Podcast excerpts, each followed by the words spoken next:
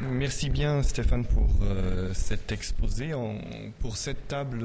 cette euh, deuxième partie de la journée, on enchaîne euh, directement. si ça ne permet pas une, discussion directe, mais c'est pas tellement grave parce qu'il y a le, commentaire de Joseph qui va répondre à, ton exposé. Donc le, va réapparaître dans les paroles de, Joseph. Donc je donne la, parole à Francis Capron après. Vous n'êtes pas à Paris, d'accord. Il, me fait une remarque sur euh, mes notes, parce que je voulais dire qu'il est psychanalyste à Tours et psychanalyste à Tours. Euh, il est directeur de la Société psychanalytique de Tours et euh, dans cette fonction, il organise en particulier les journées de Tours qui ont lieu chaque année et dans lesquelles Michael Tournheim est intervenu plusieurs fois et dont sont émanés plusieurs textes importants de Michael Tournheim. Äh, Francis Capron, äh, den ich kurz vorstelle, ist Psychoanalytiker in äh, Tours und dort Leiter der Psychoanalytischen Gesellschaft Äh, die äh, die Tage von Tours, les Journées de Tours, jedes Jahr organisiert, äh, welche ein wichtiger Ort waren für ähm, einige, das Zustandekommen, die Diskussion einiger wichtiger Texte von Michael Thunheim, der in diesem Kontext mehrmals gesprochen hat, insbesondere zuletzt seine letzte Intervention über den Begriff des Verlusts ausgehend von einer Lektüre von Georges Bataille. Ich gebe Francis Capron das Wort. Euh, après l'exposé de Stéphane Habib, il est bien évident que je vais m'associer à ce que nous sommes tous ici venus faire, c'est-à-dire honorer mémoire et l'œuvre de Michael Turnheim, notre ami, mon ami, et avant de vous présenter ma lecture d'une partie de son travail, je voudrais tout d'abord remercier Diane Turnheim, d'avoir bien voulu accepter que je sois ici parmi vous, afin que je puisse m'associer à ce qu'il faut bien appeler un travail de deuil par la pensée, ainsi mise en commun et de ce fait partagé.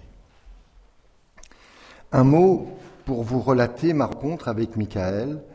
qui là notre amitié. J'organisais, comme Stéphane l'a rappelé, en 2005, et pour la première fois, le premier colloque des Journées de Tours dans le cadre de la Société psychanalytique dont je suis le président. Ce premier colloque avait pour titre Depuis Lacan, quelle direction pour la cure? Et avec René Major, nous avions peu ou prou établi et diffusé le programme provisoire. C'est alors que Michael m'appela pour me dire qu'il qu'il désirait participer à ce colloque me disant ainsi son intérêt pour la question de la lettre, de sa lisibilité et de sa destination, que le débat avorté entre Lacan et Derrida avait laissé en souffrance. Je me souviens très bien de la manière dont se termina notre entretien téléphonique d'alors, Michael me disant, comme pour me persuader que sur cette question, comme pour me persuader, il me disait que sur cette question, il avait des choses à dire. Je ne devinais pas alors à quel point, lorsque je répondis favorablement à son appel, et combien ses travaux venaient recouper les miens et ceux de la Société psychanalytique de Tours. De notre intérêt commun sur l'apport de Jacques Derrida pour la pensée et la survie de la psychanalyse, autour de la question de la lettre, celle de la psychanalyse, toujours détourné et donc toujours resté en souffrance, naquit notre amitié, et Michael s'associa alors à chaque nouvelle session des journées de Tours, marquant ses travaux par la pertinence et la finesse de sa réflexion. Je ne peux laisser sous silence le fait que sa participation fit date pour moi et probablement pour lui ce qui tenterait à prouver que le subjectif et le politique sont étroitement liés, puisqu'à la fin de chaque session, il me demandait de quoi seraient faits les travaux de l'année suivante, et ce jusqu'à la veille de sa disparition où, lui rendant visite chez lui, il me promettait de venir à Tours si ses forces lui permettaient de se déplacer. Une étrange coïncidence fit donc que notre amitié prit naissance autour des journées de Tours et que notre dialogue fut interrompu juste après leur tenue en 2009, quelques jours après, Michael, en quelque sorte, ayant tenu sa promesse jusqu'au bout, en nous quittant définitivement au terme de ces journées auxquelles il aurait tant voulu se joindre et participer. C'est bien sûr une lecture possible. La mienne, en tout cas, que je vous livre dans sa première version,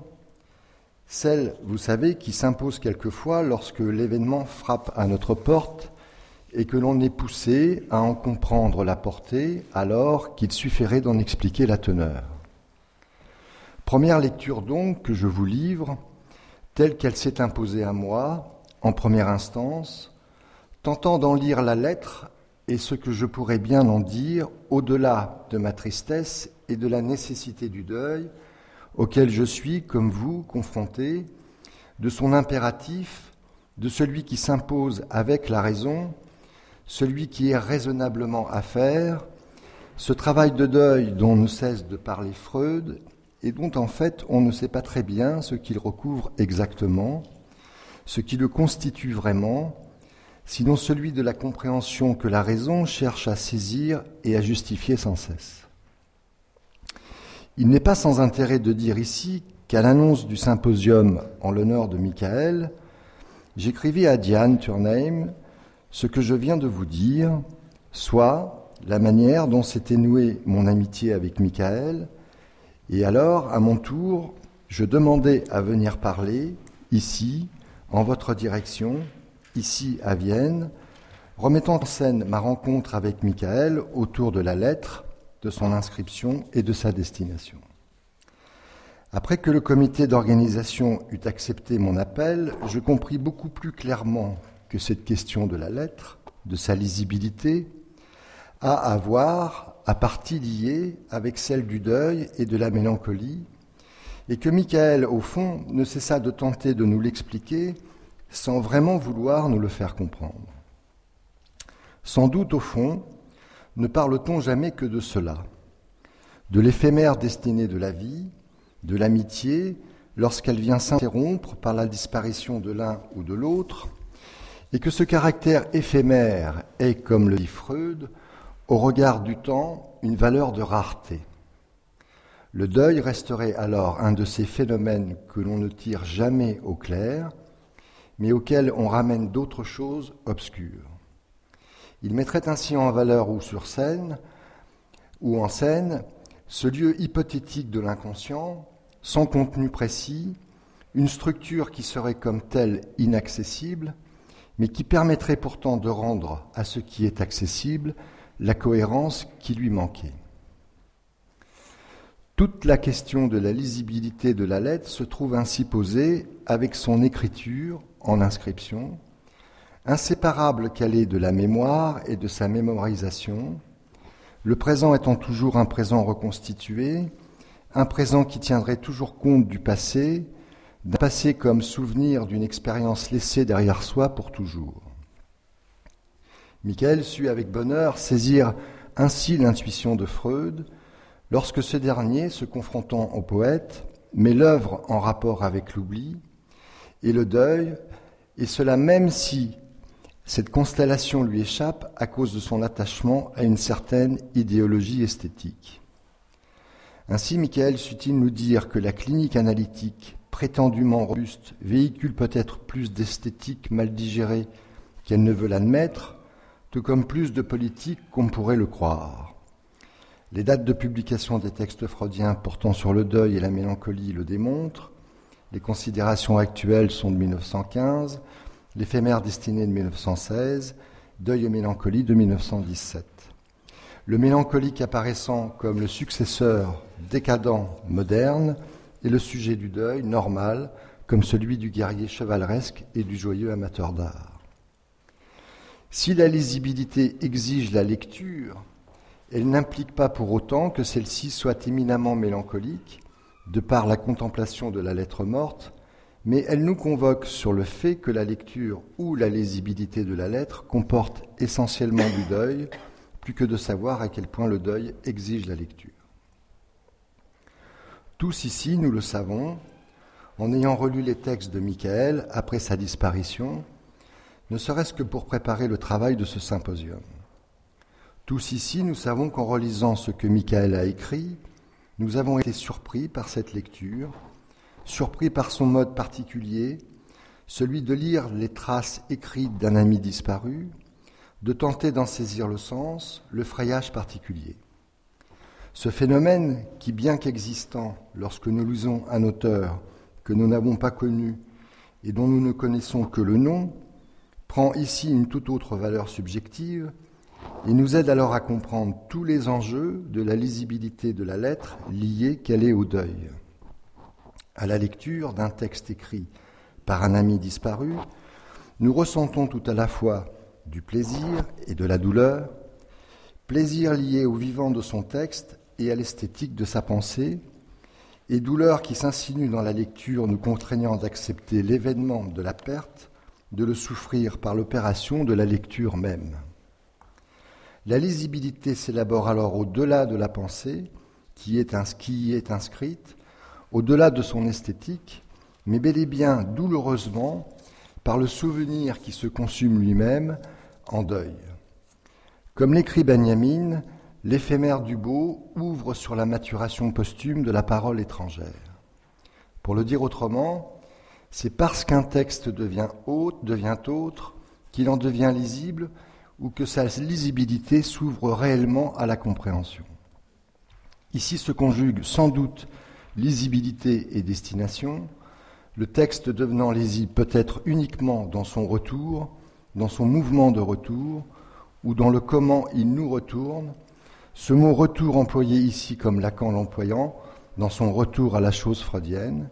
comme désignant l'altérité d'un texte et ses conditions de lisibilité. C'est en abordant et suivant une expression de Derrida, la psychanalyse freudienne et tout ce qui y fait retour, que Michael aborda à Tours en 2005 et en 2008 la question de la raison, ou de la difficile question de la raison depuis Freud. Puisque ce symposium a pour titre Dormir avec la raison,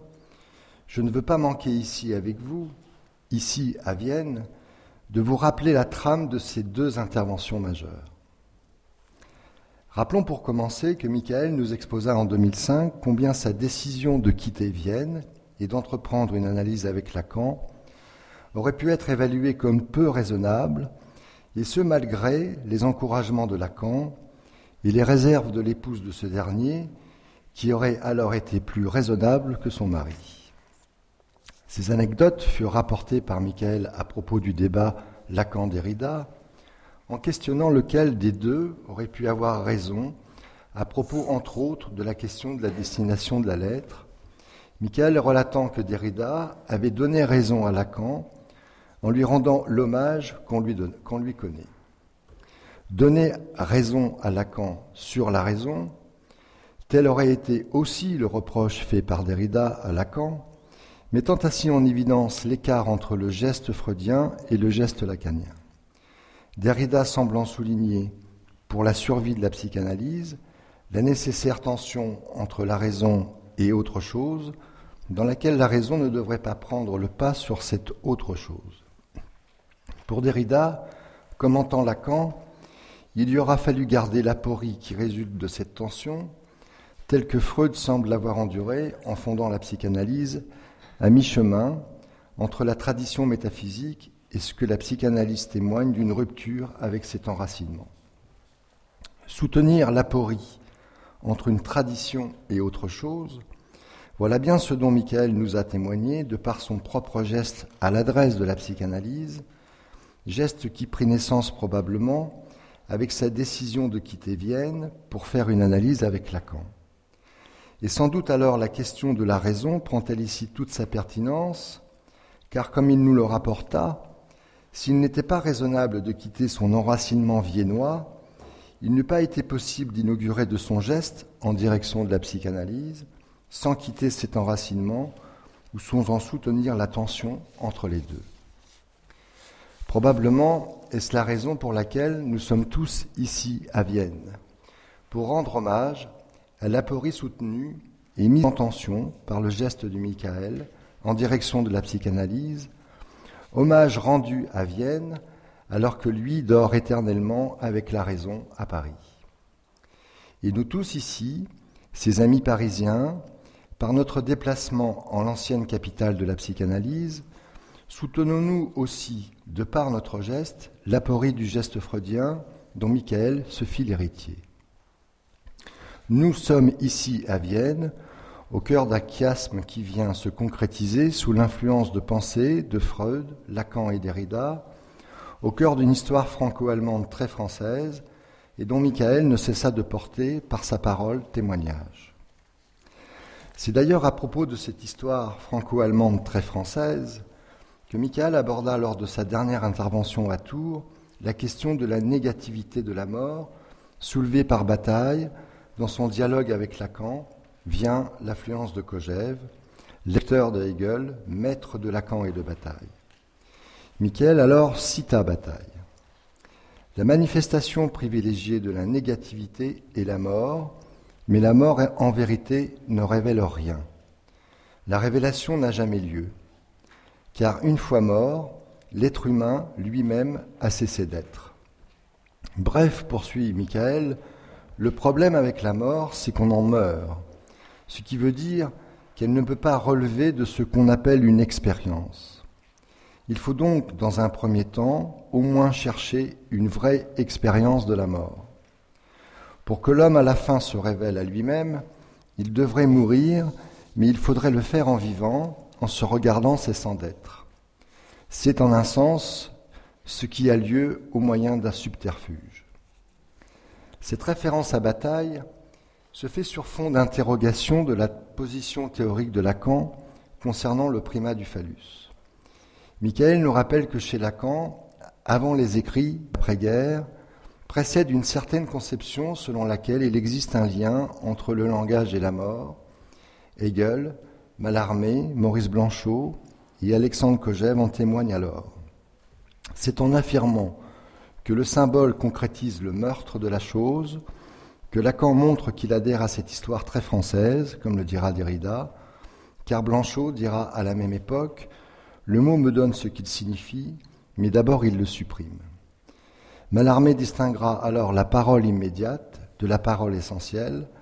celle qui n'oublie pas qu'il y a eu abolition de la chose et qui garde la trace de l'abolition, c'est-à-dire de la mort. Michael, toujours fidèle à Lacan, précise alors quelque chose qu'il me paraît important ici de souligner. Si le langage détruit et crée les choses, ce mouvement concerne également et d'abord celui même qui parle.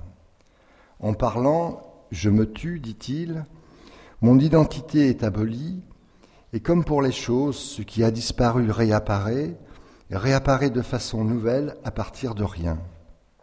C'est au moment de ma rencontre avec l'autre, l'autre avec un grand A, situé au-delà de la relation imaginaire, que je me tue, que je me tue dans le meilleur des cas, qui est pour des raisons de structure en même temps le pire. Je me tue quand je dis quelque chose de vrai, quand je dis quelque chose qui touche à ce qui est déjà donné, à mon identité préalable. Le sujet ici serait une sorte de marionnette capable de supporter en tant que négativité ce qui vient d'un autre lieu. Il ne serait nullement souverain ni d'essence spontanée, comme le présupposait le registre de l'imaginaire. Voilà en quelques mots ce que nous a dit Michael Latour l'ultime fois où il prit la parole dans notre assemblée. Nul doute alors que ces propos résonnèrent de manière toute particulière et même d'une manière étrange, lorsque nous avons appris sa maladie, puis sa mort. Dormir avec la raison pour avoir la chance d'ouvrir l'œil, voilà bien le risque que prit Michael, assujetti qu'il fût au vrai de son dire, au risque qu'il prit de dire le vrai, au risque qu'il prit de laisser derrière lui une souveraineté imaginaire, non soumise qu'elle serait à la rencontre de la vérité d'un sujet autre, d'un risque d'autre chose. C'est de cela dont je voulais témoigner pour mémoire. Et comme leur a dit Lacan pour l'hommage rendu à Merleau-Ponty, on peut exhaler le cri qui nie que l'amitié puisse cesser de vivre, on ne peut dire la mort advenue sans meurtrir encore, j'y renonce, l'ayant tenté, pour malgré moi porter au-delà mon hommage. Merci.